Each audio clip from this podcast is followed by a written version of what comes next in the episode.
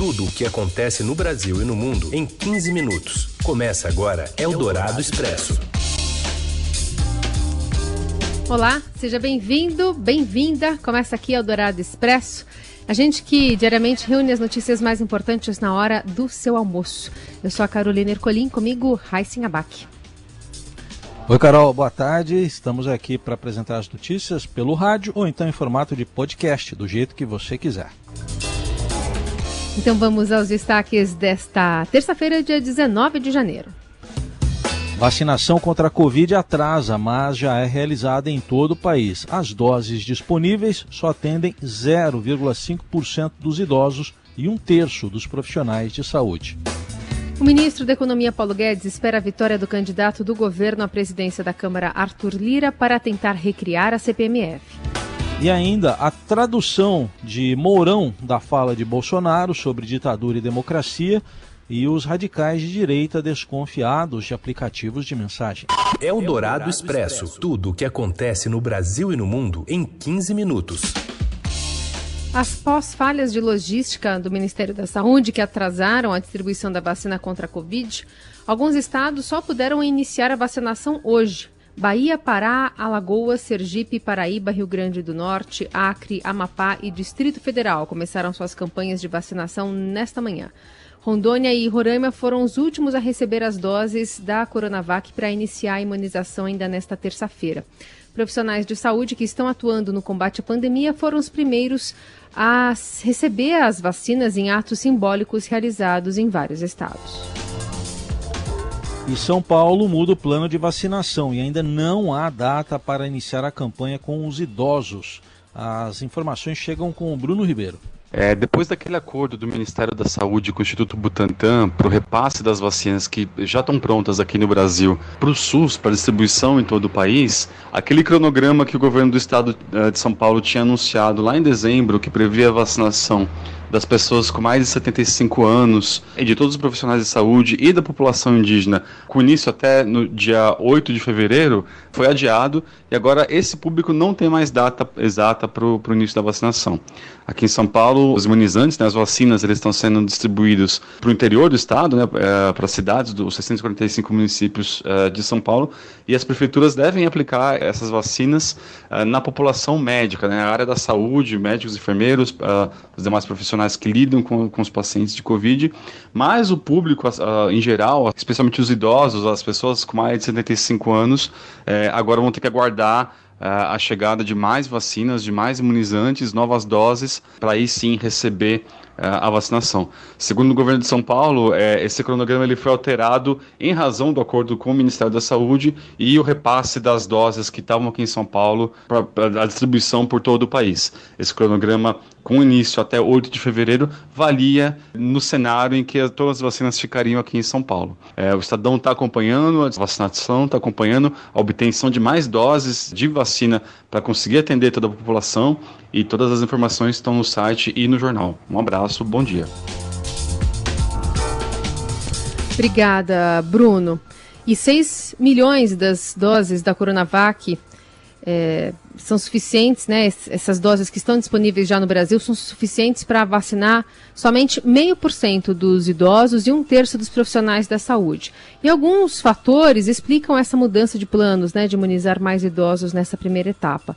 O Bruno escolheu e falou de algumas delas. Mas ainda há falta de matéria-prima né, da China, devem chegar insumos para produzir novas doses da Coronavac e especialistas já temem que a produção seja interrompida por isso. E na Índia estão presas é, 2 milhões de doses da vacina de Oxford. O ministro da Saúde, Eduardo Pazuello, ontem chegou a culpar o fuso horário da Índia pelo problema na, no envio da carga aqui ao país. A Secretaria de Comunicação do Estado de São Paulo lança nesta terça-feira o Vacinômetro, uma ferramenta digital desenvolvida em parceria com a Prodesp que permite a qualquer pessoa acompanhar em tempo real o número de vacinados no estado. O vacinômetro está disponível no portal do governo de São Paulo, em sãopaulo.sp.gov.br e até amanhã desta terça-feira, por volta das 11h15, o sistema indicava 3.908 vacinados no estado. Eldorado Expresso. O ministro da Economia Paulo Guedes aposta em vitória de candidato do governo à presidência da Câmara para representar a proposta da nova CPMF. O deputado Arthur Lira, favorito na disputa, já disse que colocaria o tema em discussão, diferentemente do atual presidente da Casa, Rodrigo Maia. Esse novo imposto, em tese, compensaria a redução de encargos sobre salários. Por outro lado, o candidato da oposição ao governo, Baleia Rossi, diz que Guedes pode propor a volta do auxílio emergencial. Segundo o placar do Estadão, Lira tem hoje 188 votos declarados contra 122 de Baleia Rossi, que é o candidato de Maia. Como a votação é secreta, o apoio formal de partidos nem sempre se reflete no resultado. A votação será dia 1 em Brasília, numa cerimônia que deve reunir cerca de 3 mil pessoas, ainda que no meio da pandemia. Eldorado Expresso. O vice-presidente Hamilton Mourão afirmou nesta terça-feira que a democracia fica comprometida se as Forças Armadas forem indisciplinadas ou comprometidas com projetos ideológicos. Mourão foi questionado por jornalistas na chegada ao Palácio do Planalto sobre a declaração do presidente Jair Bolsonaro de que quem decide se um povo vai viver numa democracia ou numa ditadura são as suas Forças Armadas. Vamos à tradução.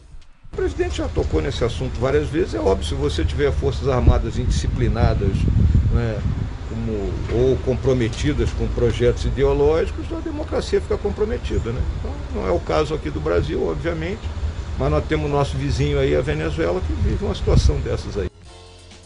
O vice-presidente foi questionado se as críticas ao trabalho do ministro da Saúde, Eduardo Pazuello, não poderiam desencadear críticas às Forças Armadas, já que ele é general.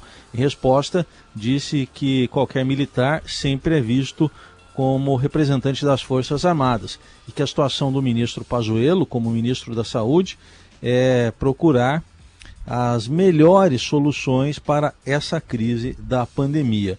O vice Mourão disse ainda que não viu como um erro o atraso em alguns voos com o carregamento de vacinas para os estados nesta segunda-feira. Eu acho que não deu errado. Vamos lembrar o que, que o ministro já tinha falado algumas semanas atrás. Que a partir do momento que a vacina fosse aprovada, se levaria de dois a três dias para que ela tivesse colocado em todos os pontos do Brasil. O que aconteceu é que ficou aquela expectativa que da noite para o dia ia chegar no Acre e no Rio Grande do Sul ao mesmo tempo. Eldorado Expresso. Seu dinheiro em ação. Os destaques da Bolsa. Oi, Julia Viltin, boa tarde. Oi, boa tarde, Carol. Boa tarde, Raíssa. Boa tarde. Dá pra gente um panorama como é que opera o mercado hoje? Bom, hoje o mercado aqui no Brasil está operando aí com um tom mais negativo, né? O Ibovespa opera em queda de 0,88%, aos 120.178 pontos, e o dólar à vista opera aí perto da estabilidade, com uma leve alta de 0,02% aos R$ 5,30. As incertezas em relação à velocidade e à eficiência do processo de vacinação no país estão deixando os investidores cautelosos. E os atritos políticos, assim como a queda de popularidade do presidente Jair Bolsonaro, levam o mercado a temer que o presidente tome medidas populistas e que acabem machucando as contas públicas. Então, o risco fiscal ainda assombra aí um pouquinho os investidores. E depois da alta de ontem das ações de empresas de commodities, o que acontece hoje? Bom, hoje está tendo aí um processo de realização de lucros dessas ações, né? Também é, algumas empresas acompanham a queda do minério de ferro no mercado internacional então, isso contribui para puxar o Ibovespa para baixo. Muito bem, seguimos acompanhando essa oscilação também no seudinheiro.com no fim do dia. Valeu, Julia, até. Obrigada, tchau, tchau. Você ouve Eldorado Expresso. De volta com o Eldorado Expresso, as notícias importantes eh, no meio do seu dia. Eu chamo a atenção para uma notícia que vem do Pará. Pelo menos seis pessoas morreram nas últimas 24 horas por asfixia no município de Faro. No Pará, segundo a prefeitura da cidade, de 12 mil habitantes. A realidade no local é de colapso na área da saúde, com falta de oxigênio também. Além disso, leitos e medicamentos para pacientes em tratamento da Covid. O município fica na divisa com o estado do Amazonas. A situação mais preocupante é na comunidade de Nova Maracanã, onde pelo menos 34 pacientes estão hospitalizados. O município pede ajuda para transferir oito doentes que estão em estado grave e necessitam com urgência de UTI. A falta de estrutura para atender a demanda de infectados também atinge as cidades vizinhas de Terra Santa e Yamundá, Terra Santa no Pará e Yamundá no Amazonas. Eldorado Expresso. A realização do Exame Nacional do Ensino Médio foi uma sucessão de erros, mas já que não houve adiamento, é importante manter a segunda prova marcada para o próximo domingo. Avaliação da ex-diretora de Educação do Banco Mundial, Cláudia Costin, que foi entrevistada hoje pela Rádio Eldorado.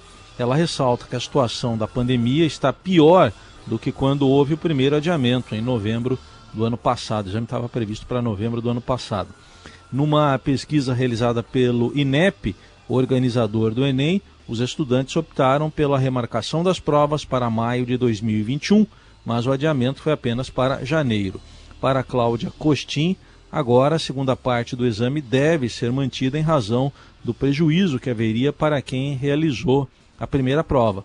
Além disso, a abstenção recorde de 51,5% no último domingo vai resultar numa, num número menor de candidatos na segunda prova. Já que não foi adiado, eu ainda acho que talvez seja importante manter esse segundo, porque vai gerar um caos na vida daqui, no emocional daqueles que fizeram de fato a primeira prova e fazer uma segunda prova muito mais organizada do que a que foi feita. Uh, essa questão logística está se mostrando para o país para várias atividades muito importante.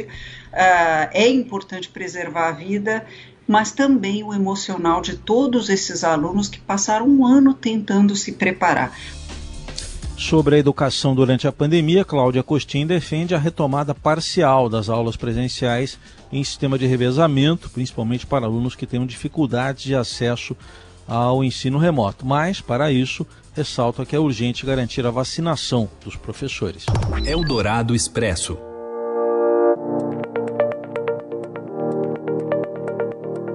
Signal e Telegram aplicativos de mensagem tiveram um repentino salto de popularidade impulsionado por uma série de eventos que alimentou um receio em relação a algumas das grandes empresas de tecnologia e seus aplicativos de comunicação como o WhatsApp. Companhias como Facebook e Twitter recentemente removeram milhares de contas de extrema direita, entre elas a do presidente Donald Trump, depois da invasão do Capitólio nos Estados Unidos. Amazon, Apple e Google também cortaram os serviços do Parler, ou Parler, uma rede social popular entre os seguidores de Trump. Em resposta, os conservadores buscaram novos aplicativos onde, onde pudessem se comunicar. No Brasil, por exemplo, houve uma migração para o Telegram, inclusive com a abertura de um canal de comunicação oficial pelo próprio governo federal por meio do presidente da República. Além disso, as preocupações com a privacidade também aumentaram no WhatsApp desde a semana passada. Eldorado Expresso. Bom, caiu para mim um texto aqui escrito pela Bárbara Guerra. O Palmeiras deu um banho de bola no Corinthians em jogo atrasado da 28ª rodada do Campeonato Brasileiro. A Bárbara escreveu isso para eu chamar o Rafael Ramos. Então, fala, Apito para ele então, Nelson Volter. É isso aí. Olá, boa tarde. Após a ótima goleada por 4 a 0 contra o arquirrival Corinthians na noite de segunda-feira no Allianz Parque, a pergunta que fica é: quem pode parar esta equipe do Palmeiras, treinada pelo técnico português Abel Ferreira? O time está na final da Copa do Brasil, na decisão da Libertadores e não abre mão do Campeonato Brasileiro. Com 51 pontos, o Palmeiras está a 6 do líder São Paulo, mas tem um jogo a menos. O que chama atenção é como Abel Ferreira transformou esse Palmeiras num time muito bem armado, eficiente, objetivo e, claro, competitivo. Isso faz com que o torcedor sonhe com algo inédito na história do futebol brasileiro. O Palmeiras pode, em uma única temporada, conquistar o Campeonato Estadual, a Copa do Brasil, a Libertadores, o Campeonato Brasileiro e, quem sabe, até o Mundial de Clubes, que será disputado em fevereiro no Catar. E é nesse clima feliz para Heisen Abac que a gente encerra o Eldorado Expresso de hoje. Até amanhã, Heisen. Até amanhã, só direi boa tarde e daqui para frente permanecerei em silêncio. Você ouviu Eldorado Expresso tudo o que acontece no Brasil e no mundo em 15 minutos.